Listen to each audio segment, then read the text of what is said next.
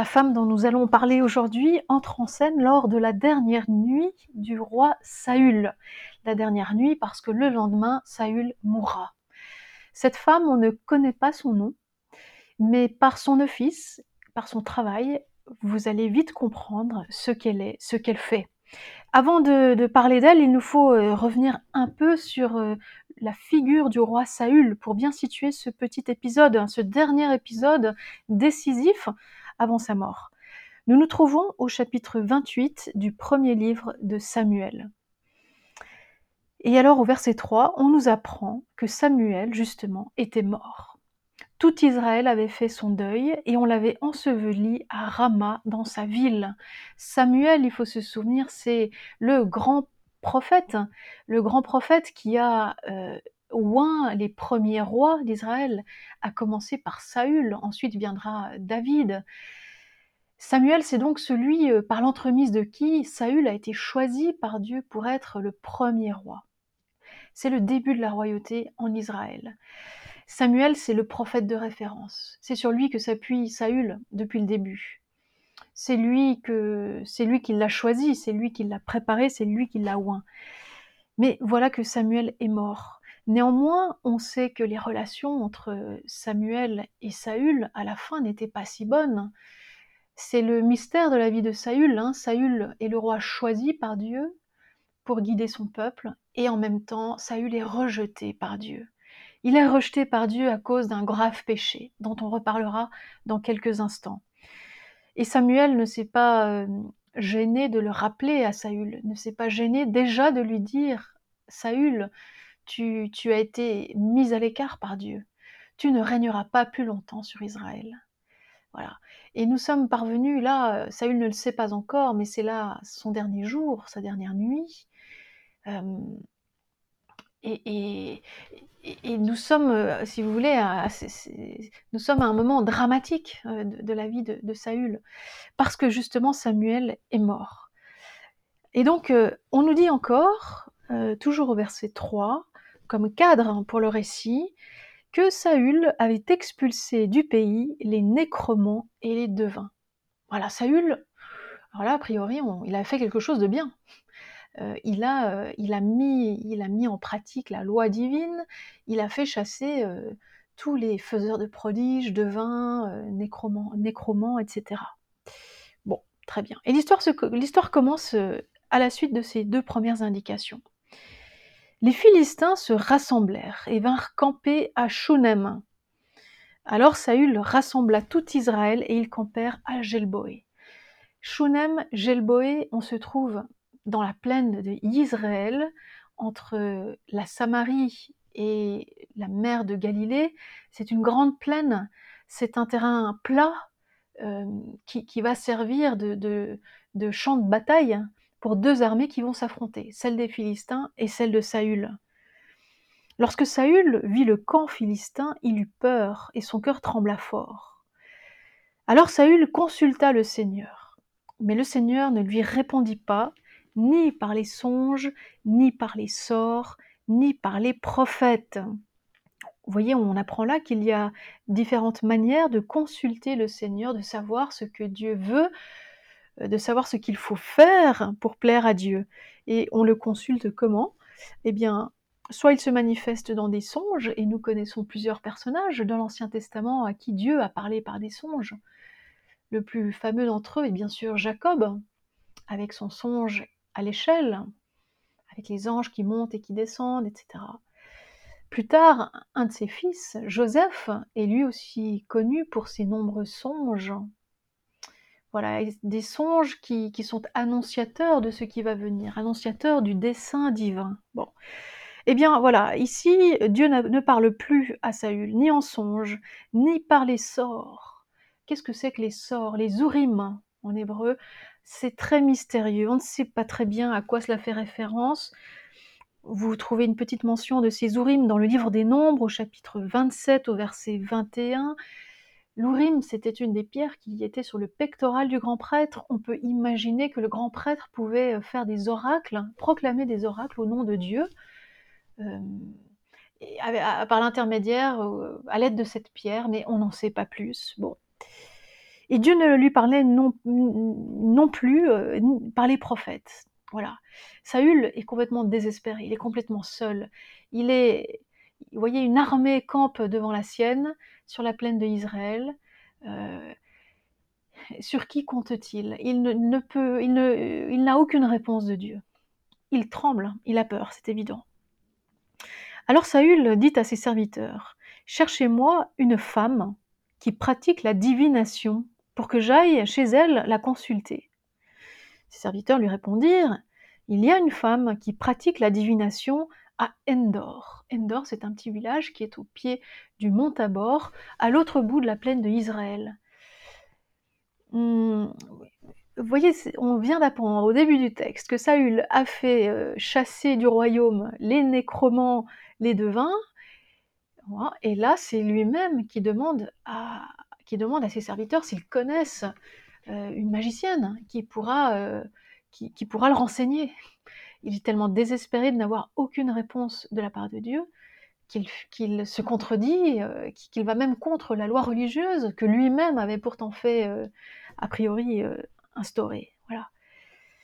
Alors Saül se déguise, évidemment. Hein, il ne peut pas aller se rendre, se rendre chez cette magicienne en l'état. Il est le roi qui a fait chasser les magiciens.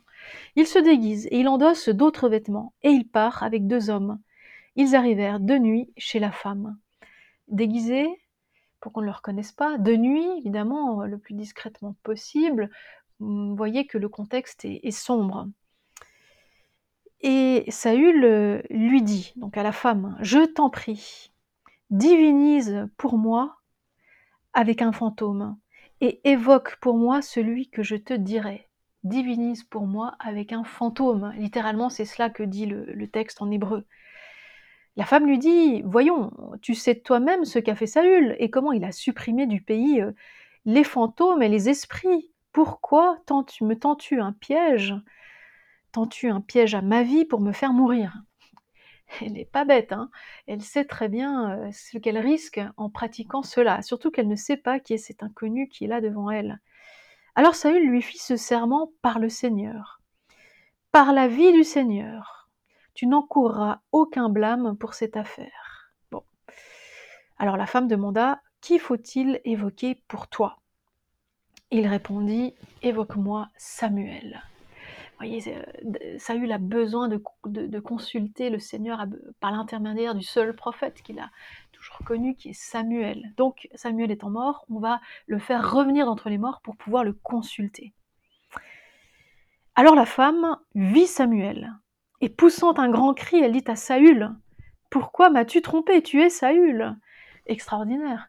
La femme fait, revenir l'esprit de, Samuel, mais à ce moment-là, plutôt que de reconnaître Samuel, elle reconnaît Saül. Non Pourquoi m'as-tu trompé? Tu es Saül. Le roi lui dit N'aie pas peur, mais que vois-tu? La femme répondit à Saül Je vois un Dieu qui monte de la terre. Vous voyez, c'est l'apparence du fantôme, l'apparence de l'esprit de Samuel. Je vois un Dieu qui monte de la terre. Saül lui demanda Quelle apparence a-t-il? Et la femme répondit C'est un vieillard qui monte. Il est drapé dans un manteau. Alors Saül sut que c'était Samuel, et s'inclinant la face contre terre, il se prosterna. Samuel dit à Saül, Pourquoi m'as-tu dérangé en me faisant évoquer? C'est très comique, hein Pourquoi m'as-tu dérangé? Pourquoi me réveilles-tu d'entre les morts? Et Saül de dire, Je suis dans une grande détresse. Les Philistins me font la guerre. Dieu s'est détourné de moi. Il ne me répond plus, ni par les prophètes, ni en songe. Alors je t'ai appelé pour que tu m'indiques ce que je dois faire.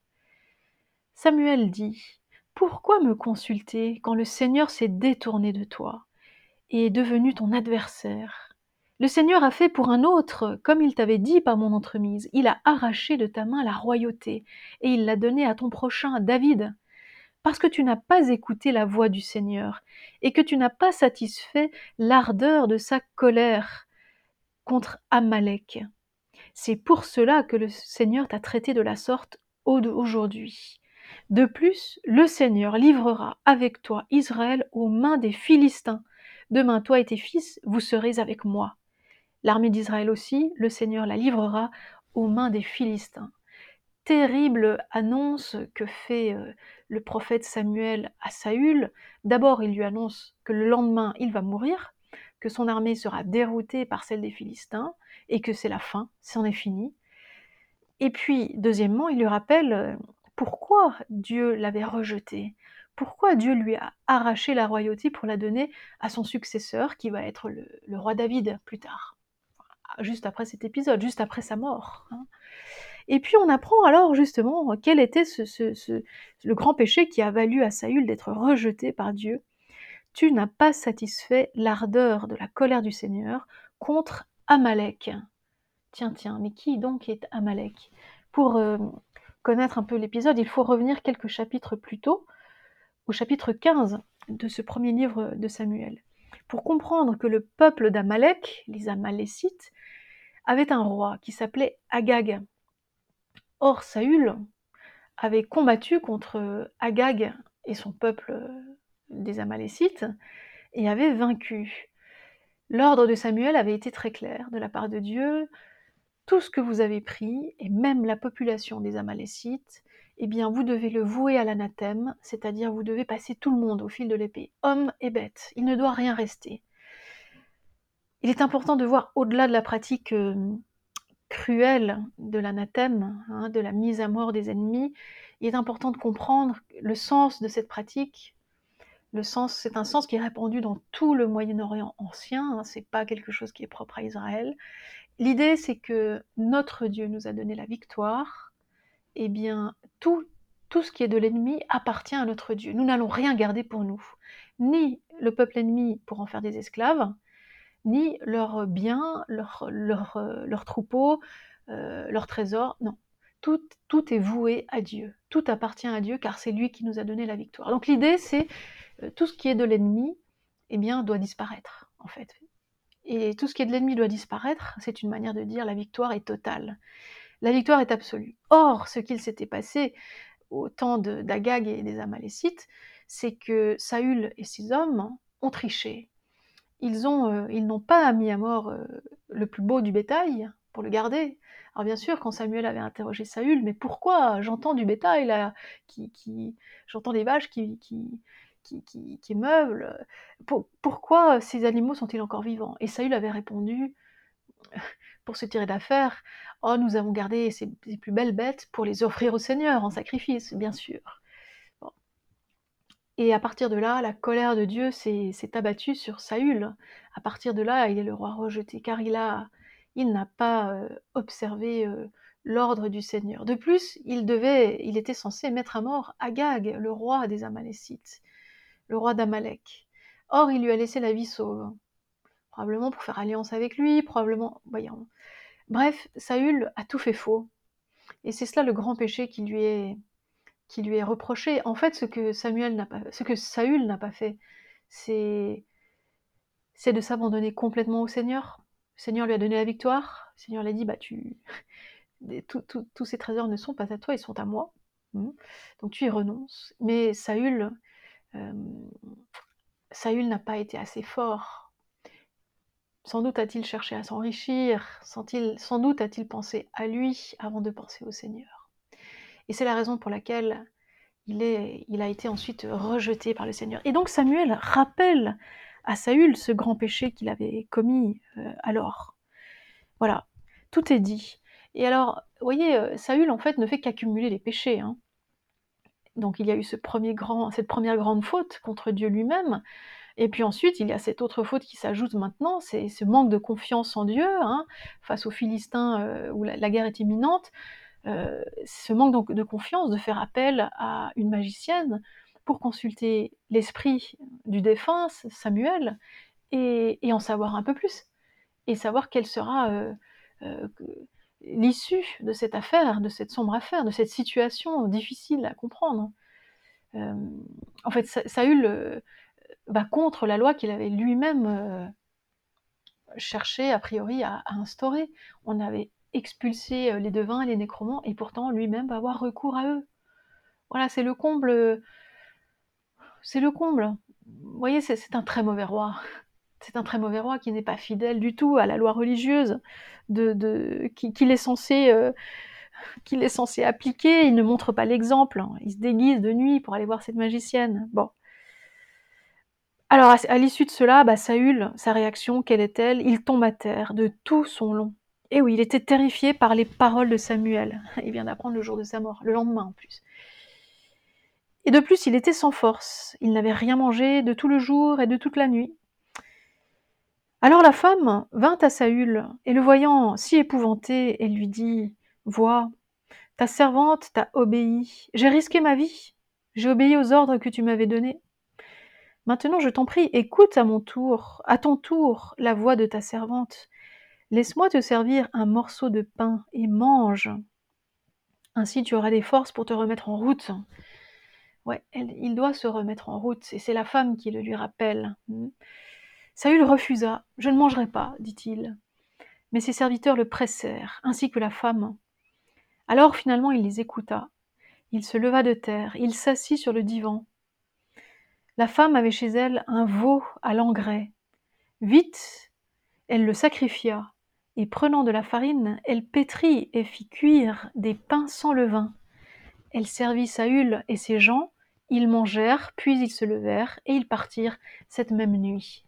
Bien sûr, ils devaient regagner euh, leur camp à Gelboé euh, en contournant euh, le camp des, Philistins à Shunem, et pour la bataille du lendemain matin à l'aube. Ce qui est important ici, c'est le geste de cette femme. Là, cette femme prend un rôle maternel puisqu'elle va nourrir Saül. Saül est défaillant, il défaille, il est faible, il est, mort de peur euh, devant ce qui vient de lui être annoncé. Il ne veut rien manger. Et ce qui est euh, encore plus intéressant, c'est que cette femme avait chez elle un veau à l'engrais, et on nous dit que vite, elle le sacrifia. Vite, sacrifier un veau, le préparer et le faire cuire, ça doit pas aller très vite. Hein.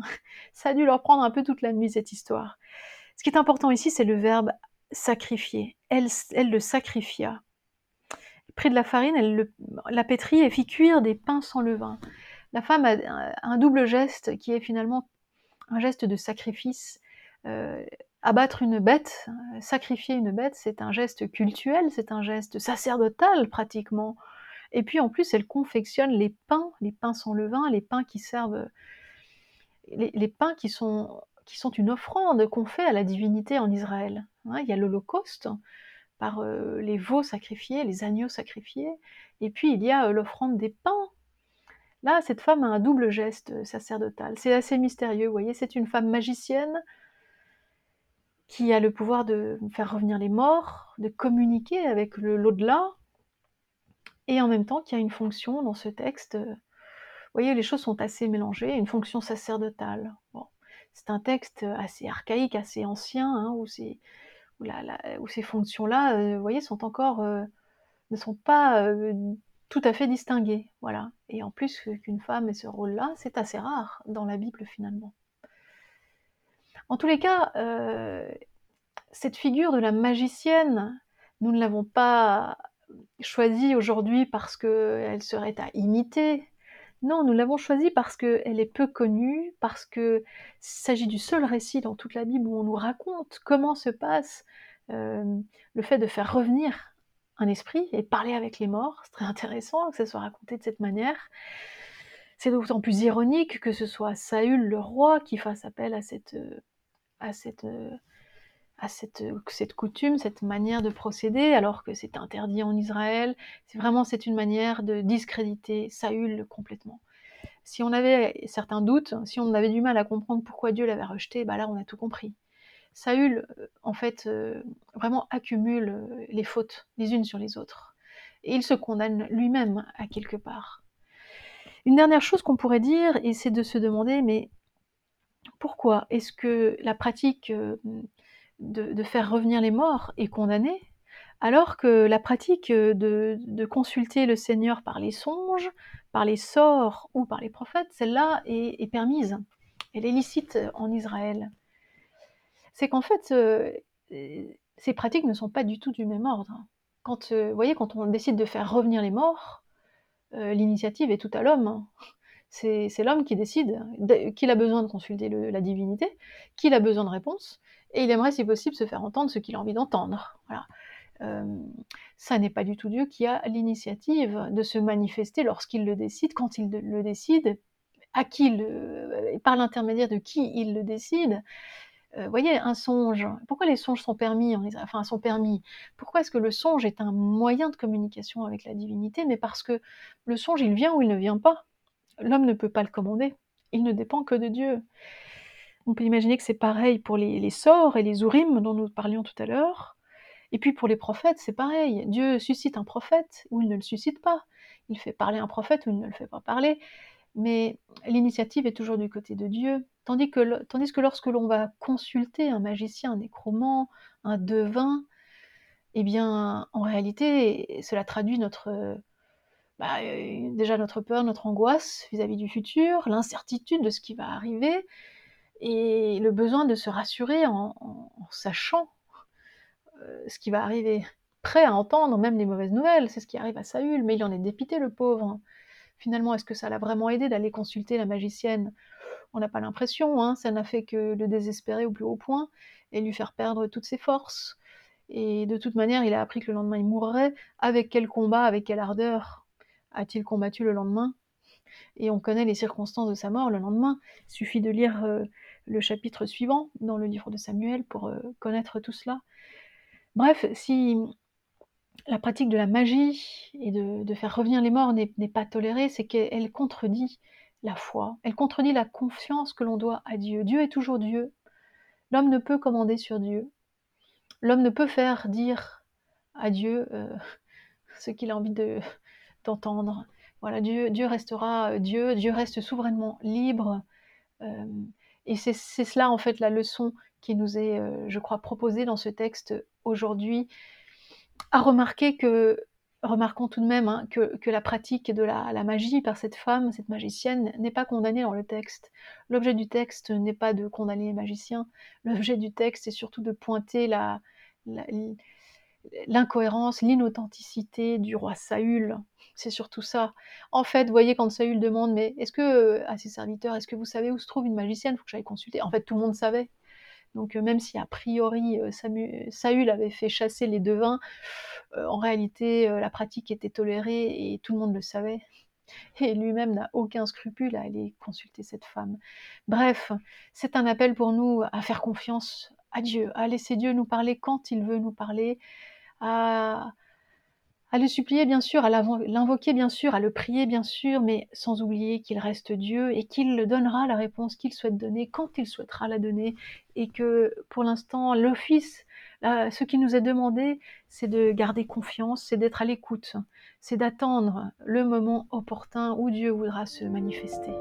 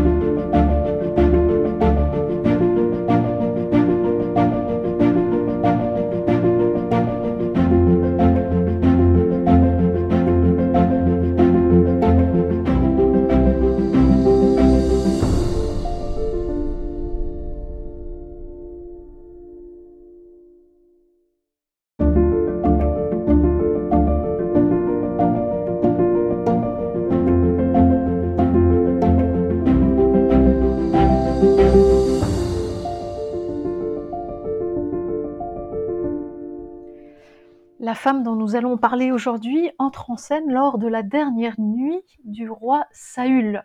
La dernière nuit parce que le lendemain, Saül mourra.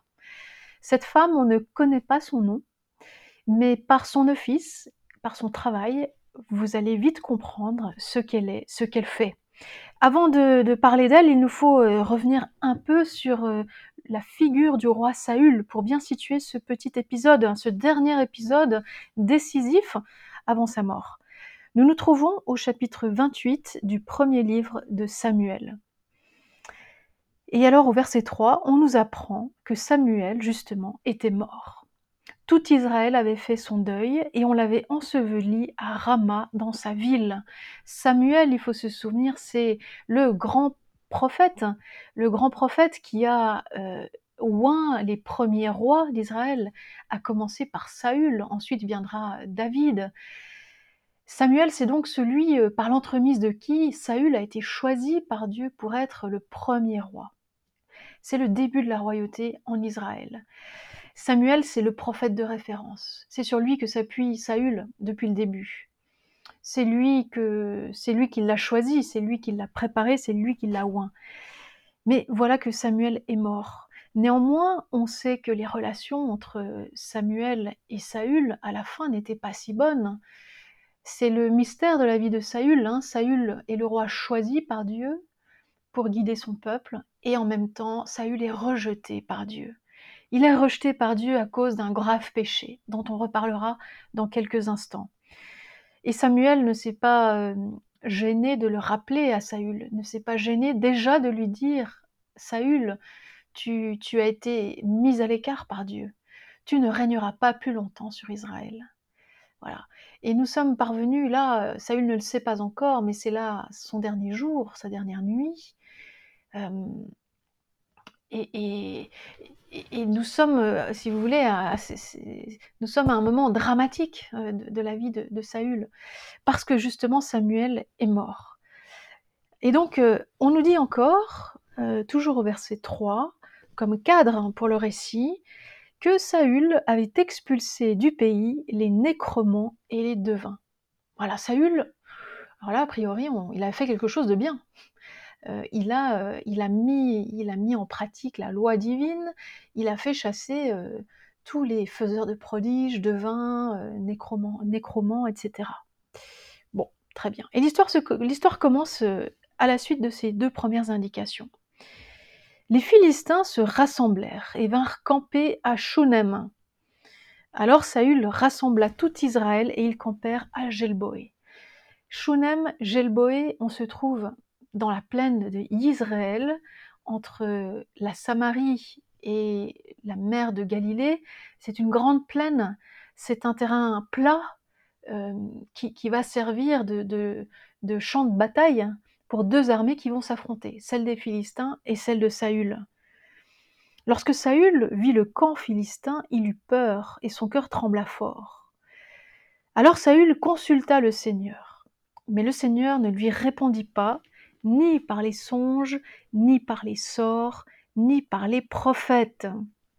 Vous voyez, on apprend là qu'il y a différentes manières de consulter le Seigneur, de savoir ce que Dieu veut, de savoir ce qu'il faut faire pour plaire à Dieu.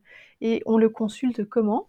Eh bien, soit il se manifeste dans des songes, et nous connaissons plusieurs personnages dans l'Ancien Testament à qui Dieu a parlé par des songes. Le plus fameux d'entre eux est bien sûr Jacob, avec son songe à l'échelle, avec les anges qui montent et qui descendent, etc. Plus tard, un de ses fils, Joseph, est lui aussi connu pour ses nombreux songes. Voilà, des songes qui, sont annonciateurs de ce qui va venir, annonciateurs du dessein divin. Bon. Eh bien voilà, ici, Dieu ne parle plus à Saül, ni en songe, ni par les sorts. Qu'est-ce que c'est que les sorts? Les urim en hébreu, c'est très mystérieux, on ne sait pas très bien à quoi cela fait référence. Vous trouvez une petite mention de ces Urim dans le livre des Nombres, au chapitre 27, au verset 21. L'Urim, c'était une des pierres qui était sur le pectoral du grand prêtre. On peut imaginer que le grand prêtre pouvait euh, faire des oracles, proclamer des oracles au nom de Dieu, euh, par l'intermédiaire, euh, à l'aide de cette pierre, mais on n'en sait pas plus. Bon, et Dieu ne lui parlait non, plus par les prophètes. Voilà. Saül est complètement désespéré, il est complètement seul. Il est, vous voyez, une armée campe devant la sienne, sur la plaine de Israël. Euh, sur qui compte-t-il? Il ne, peut, il ne, il n'a aucune réponse de Dieu. Il tremble, il a peur, c'est évident. Alors Saül dit à ses serviteurs Cherchez-moi une femme qui pratique la divination pour que j'aille chez elle la consulter. Ses serviteurs lui répondirent Il y a une femme qui pratique la divination à Endor. Endor, c'est un petit village qui est au pied du mont Tabor, à l'autre bout de la plaine de Israël. Hmm, vous voyez, on vient d'apprendre au début du texte que Saül a fait euh, chasser du royaume les nécromants, les devins, et là c'est lui-même qui demande à, qui demande à ses serviteurs s'ils connaissent euh, une magicienne qui pourra, euh, qui, pourra le renseigner. Il est tellement désespéré de n'avoir aucune réponse de la part de Dieu qu'il se contredit, qu'il va même contre la loi religieuse que lui-même avait pourtant fait a priori instauré. Voilà. Alors Saül se déguise, évidemment. Hein. il ne peut pas aller se rendre, se rendre chez cette euh, magicienne euh, en l'état. Il est le roi qui a fait chasser les magiciens. Il se déguise et il endosse d'autres vêtements, et il part avec deux hommes. Ils arrivèrent de nuit chez la femme. Déguisés, pour qu'on ne le reconnaisse pas, de nuit, évidemment, le plus discrètement possible. Vous voyez que le contexte est sombre. Et Saül euh, lui dit, donc à la femme, Je t'en prie, divinise pour moi avec un fantôme, et évoque pour moi celui que je te dirai. Divinise pour moi avec un fantôme. Littéralement, c'est cela que dit le, texte en hébreu.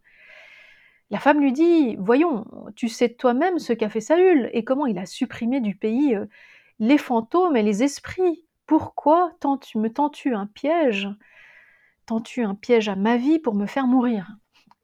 Elle n'est pas bête, hein elle sait très bien euh, ce qu'elle risque en pratiquant cela, surtout qu'elle ne sait pas qui est cet inconnu qui est là devant elle. Alors Saül lui fit ce serment par le Seigneur. Par la vie du Seigneur, tu n'encourras aucun blâme pour cette affaire. Alors la femme demanda Qui faut-il évoquer pour toi? Il répondit Évoque-moi Samuel voyez, euh, Saül a besoin de, consulter le Seigneur par l'intermédiaire du seul prophète qu'il a toujours connu, qui est Samuel. Donc Samuel étant mort, on va le faire revenir d'entre les morts pour pouvoir le consulter. Alors la femme vit Samuel, et poussant un grand cri, elle dit à Saül, Pourquoi m'as-tu trompé? Tu es Saül Extraordinaire. La femme fait, revenir l'esprit de Samuel, mais à ce moment-là, plutôt que de reconnaître Samuel, elle reconnaît Saül. Non Pourquoi m'as-tu trompé? Tu es Saül. Le roi lui dit N'aie pas peur, mais que vois-tu? La femme répondit à Saül Je vois un Dieu qui monte de la terre. Vous voyez, c'est l'apparence du fantôme, l'apparence de l'esprit de Samuel. Je vois un Dieu qui monte de la terre. Saül lui demanda Quelle apparence a-t-il? Et la femme répondit C'est un vieillard qui monte. Il est drapé dans un manteau. Alors Saül sut que c'était Samuel, et s'inclinant la face contre terre, il se prosterna. Samuel dit à Saül, Pourquoi m'as-tu dérangé en me faisant évoquer? C'est très comique, hein Pourquoi m'as-tu dérangé? Pourquoi me réveilles-tu d'entre les morts? Et Saül de dire, Je suis dans une grande détresse. Les Philistins me font la guerre. Dieu s'est détourné de moi. Il ne me répond plus, ni par les prophètes, ni en songe. Alors je t'ai appelé pour que tu m'indiques ce que je dois faire. Samuel dit Pourquoi me consulter quand le Seigneur s'est détourné de toi? Est devenu ton adversaire Le Seigneur a fait pour un autre, comme il t'avait dit par mon entremise. Il a arraché de ta main la royauté et il l'a donnée à ton prochain, David. Parce que tu n'as pas écouté la voix du Seigneur et que tu n'as pas satisfait l'ardeur de sa colère contre Amalek. C'est pour cela que le Seigneur t'a traité de la sorte aujourd'hui. De plus, le Seigneur livrera avec toi Israël aux mains des Philistins. Demain, toi et tes fils, vous serez avec moi. L'armée d'Israël aussi, le Seigneur la livrera aux mains des Philistins. Terrible annonce que fait euh, le prophète Samuel à Saül. D'abord, il lui annonce que le lendemain, il va mourir, que son armée sera déroutée par celle des Philistins et que c'est la fin, c'en est fini. Et puis, deuxièmement, il lui rappelle euh, pourquoi Dieu l'avait rejeté, pourquoi Dieu lui a arraché la royauté pour la donner à son successeur, qui va être le, roi David plus tard, juste après cet épisode, juste après sa mort. Hein. Et puis on apprend alors justement quel était le grand péché qui a valu à Saül d'être rejeté par Dieu. Tu n'as pas satisfait l'ardeur de la colère du Seigneur contre Amalek. Tiens, tiens, mais qui donc est Amalek? Pour euh, connaître un peu l'épisode, il faut revenir quelques chapitres plus tôt, chapitre 15 de ce premier livre de Samuel, pour comprendre que le peuple d'Amalek, les Amalécites, avait un roi qui s'appelait Agag. Or, Saül avait combattu contre Agag et son peuple des Amalécites et avait vaincu. L'ordre de Samuel avait été très clair de la part de Dieu. Tout ce que vous avez pris, et même la population des Amalécites, eh bien, vous devez le vouer à l'anathème, c'est-à-dire vous devez passer tout le monde au fil de l'épée, homme et bête. Il ne doit rien rester. Il est important de voir au-delà de la pratique euh, cruelle de l'anathème, hein, de la mise à mort des ennemis, il est important de comprendre le sens de cette pratique. Le sens, c'est un sens qui est répandu dans tout le Moyen-Orient ancien, hein, c'est pas quelque chose qui est propre à Israël. L'idée, c'est que notre Dieu nous a donné la victoire, eh bien, tout, tout ce qui est de l'ennemi appartient à notre Dieu. Nous n'allons rien garder pour nous, ni le peuple ennemi pour en faire des esclaves, ni leurs biens, leurs leur, troupeaux, euh, leurs trésors. Non, tout, tout, est voué à Dieu. Tout appartient à Dieu car c'est lui qui nous a donné la victoire. Donc l'idée, c'est euh, tout ce qui est de l'ennemi, eh bien, doit disparaître, en fait. Et tout ce qui est de l'ennemi doit disparaître, c'est une manière de dire la victoire est totale. La victoire est absolue. Or, ce qu'il s'était passé au temps d'Agag et des Amalécites, c'est que Saül et ses hommes ont triché, ils euh, n'ont pas mis à mort euh, le plus beau du bétail pour le garder.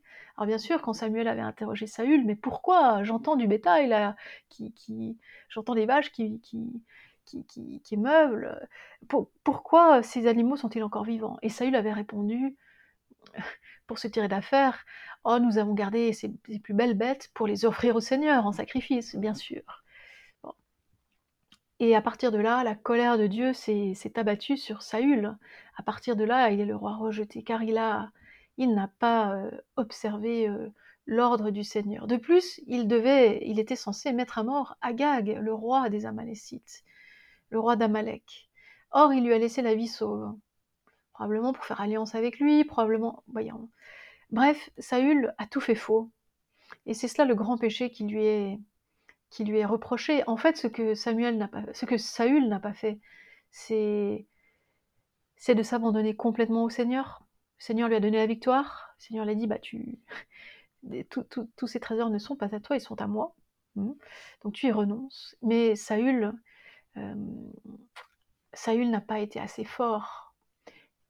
Sans doute a-t-il cherché à s'enrichir, sans doute a-t-il pensé à lui avant de penser au Seigneur.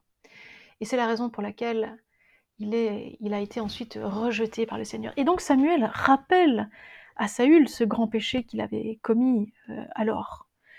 Voilà, tout est dit. Et alors, vous voyez, euh, Saül en fait ne fait qu'accumuler les péchés. Hein. Donc il y a eu cette première grande faute contre Dieu lui-même.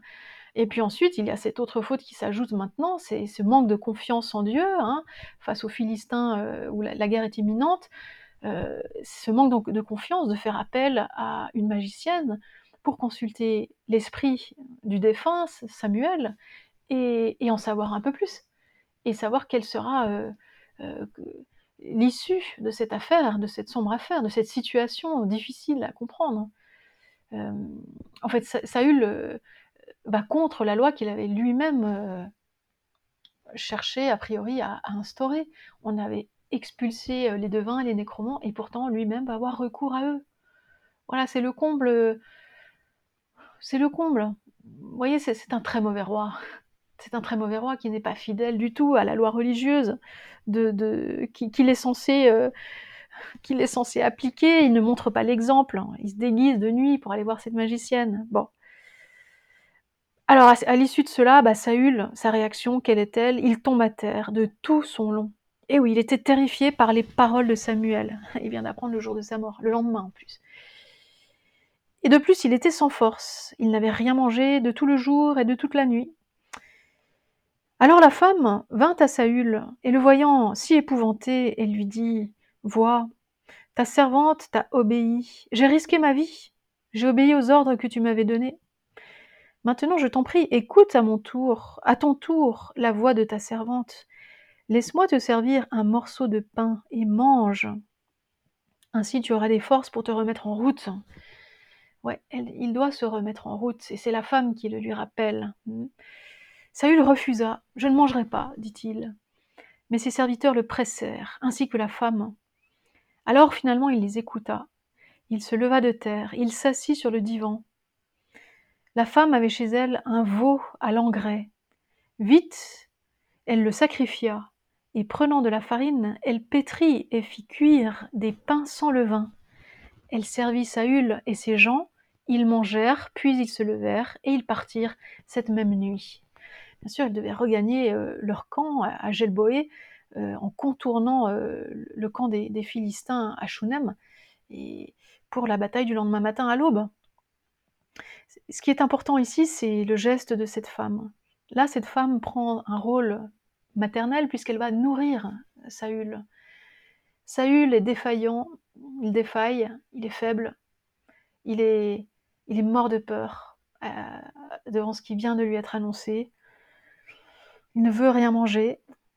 Et ce qui est encore plus intéressant, c'est que cette femme avait chez elle un veau à l'engrais et on nous dit que vite, elle le sacrifia. Alors, vite sacrifier un veau, le préparer et le faire cuire, ça doit pas aller très vite. Hein.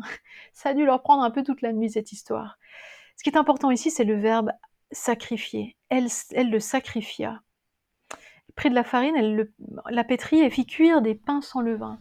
La femme a un double geste qui est finalement un geste de sacrifice.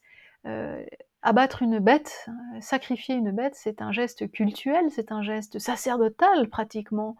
Et puis en plus, elle confectionne les pains, les pains sans levain, les pains qui servent, les, pains qui sont, qui sont une offrande qu'on fait à la divinité en Israël. Hein, il y a l'Holocauste par euh, les veaux sacrifiés, les agneaux sacrifiés, et puis il y a euh, l'offrande des pains. Là, cette femme a un double geste sacerdotal. C'est assez mystérieux, vous voyez, c'est une femme magicienne qui a le pouvoir de faire revenir les morts, de communiquer avec l'au-delà, et en même temps qu'il y a une fonction dans ce texte. Euh, vous voyez, les choses sont assez mélangées, une fonction sacerdotale. Bon. C'est un texte assez archaïque, assez ancien, hein, où, où, ces fonctions-là, euh, vous voyez, euh, ne sont pas tout à fait distinguées. Voilà. Et en plus qu'une femme ait ce rôle-là, c'est assez rare dans la Bible finalement. En tous les cas, cette figure de la magicienne, nous ne l'avons pas choisie aujourd'hui parce qu'elle serait à imiter. Non, nous l'avons choisie parce qu'elle est peu connue, parce qu'il s'agit du seul récit dans toute la Bible où on nous raconte comment se passe euh, le fait de faire revenir un esprit et parler avec les morts. C'est très intéressant que ça soit raconté de cette manière. C'est d'autant plus ironique que ce soit Saül le roi qui fasse appel à cette, à cette à cette, cette, coutume, cette manière de procéder, alors que c'est interdit en Israël. C'est vraiment c'est une manière de discréditer Saül complètement. Si on avait certains doutes, si on avait du mal à comprendre pourquoi Dieu l'avait rejeté, bah là on a tout compris. Saül, euh, en fait, euh, vraiment accumule euh, les fautes les unes sur les autres. Et il se condamne lui-même à quelque part. Une dernière chose qu'on pourrait dire, et c'est de se demander, mais pourquoi est-ce que la pratique de, faire revenir les morts est condamnée, alors que la pratique de, consulter le Seigneur par les songes, par les sorts ou par les prophètes, celle-là est, permise. Elle est licite en Israël. C'est qu'en fait, euh, ces pratiques ne sont pas du tout du même ordre. Quand, euh, vous voyez, quand on décide de faire revenir les morts, euh, l'initiative est tout à l'homme. C'est l'homme qui décide qu'il a besoin de consulter la divinité, qu'il a besoin de réponses, et il aimerait, si possible, se faire entendre ce qu'il a envie d'entendre. Voilà. Euh, ça n'est pas du tout Dieu qui a l'initiative de se manifester lorsqu'il le décide, quand il le décide, à qui le, par l'intermédiaire de qui il le décide. Vous euh, voyez, un songe. Pourquoi les songes sont permis Enfin, sont permis? Pourquoi est-ce que le songe est un moyen de communication avec la divinité Mais parce que le songe, il vient ou il ne vient pas? L'homme ne peut pas le commander. Il ne dépend que de Dieu. On peut imaginer que c'est pareil pour les, sorts et les ourim dont nous parlions tout à l'heure. Et puis pour les prophètes, c'est pareil. Dieu suscite un prophète ou il ne le suscite pas. Il fait parler un prophète ou il ne le fait pas parler. Mais l'initiative est toujours du côté de Dieu. Tandis que, tandis que lorsque l'on va consulter un magicien, un nécromant, un devin, eh bien, en réalité, cela traduit notre, bah, euh, déjà notre peur, notre angoisse vis-à-vis du futur, l'incertitude de ce qui va arriver, et le besoin de se rassurer en, sachant euh, ce qui va arriver. Prêt à entendre même les mauvaises nouvelles, c'est ce qui arrive à Saül, mais il en est dépité le pauvre. Finalement, est-ce que ça l'a vraiment aidé d'aller consulter la magicienne? On n'a pas l'impression, hein, ça n'a fait que le désespérer au plus haut point et lui faire perdre toutes ses forces. Et de toute manière, il a appris que le lendemain il mourrait. Avec quel combat, avec quelle ardeur? A-t-il combattu le lendemain? Et on connaît les circonstances de sa mort le lendemain. Il suffit de lire euh, le chapitre suivant dans le livre de Samuel pour euh, connaître tout cela. Bref, si la pratique de la magie et de, faire revenir les morts n'est pas tolérée, c'est qu'elle contredit la foi, elle contredit la confiance que l'on doit à Dieu. Dieu est toujours Dieu. L'homme ne peut commander sur Dieu. L'homme ne peut faire dire à Dieu euh, ce qu'il a envie d'entendre. voilà, Dieu, Dieu restera euh, Dieu, Dieu reste souverainement libre. Euh, et c'est cela en fait la leçon qui nous est, je crois, proposée dans ce texte aujourd'hui à remarquer que, remarquons tout de même hein, que, la pratique de la, magie par cette femme, cette magicienne, n'est pas condamnée dans le texte. L'objet du texte n'est pas de condamner les magiciens. L'objet du texte est surtout de pointer la, l'incohérence, l'inauthenticité du roi Saül. C'est surtout ça. En fait, vous voyez, quand Saül demande, mais est-ce que, à ses serviteurs, est-ce que vous savez où se trouve une magicienne? Il faut que j'aille consulter. En fait, tout le monde savait. Donc euh, même si a priori euh, Saül avait fait chasser les devins, euh, en réalité la pratique était tolérée et tout le monde le savait. Et lui-même n'a aucun scrupule à aller consulter cette femme. Bref, c'est un appel pour nous à faire confiance à Dieu, à laisser Dieu nous parler quand il veut nous parler, à le supplier bien sûr, à l'invoquer bien sûr, à le prier bien sûr, mais sans oublier qu'il reste Dieu et qu'il donnera la réponse qu'il souhaite donner quand il souhaitera la donner et que pour l'instant l'office, ce qui nous est demandé, c'est de garder confiance, c'est d'être à l'écoute, c'est d'attendre le moment opportun où Dieu voudra se manifester.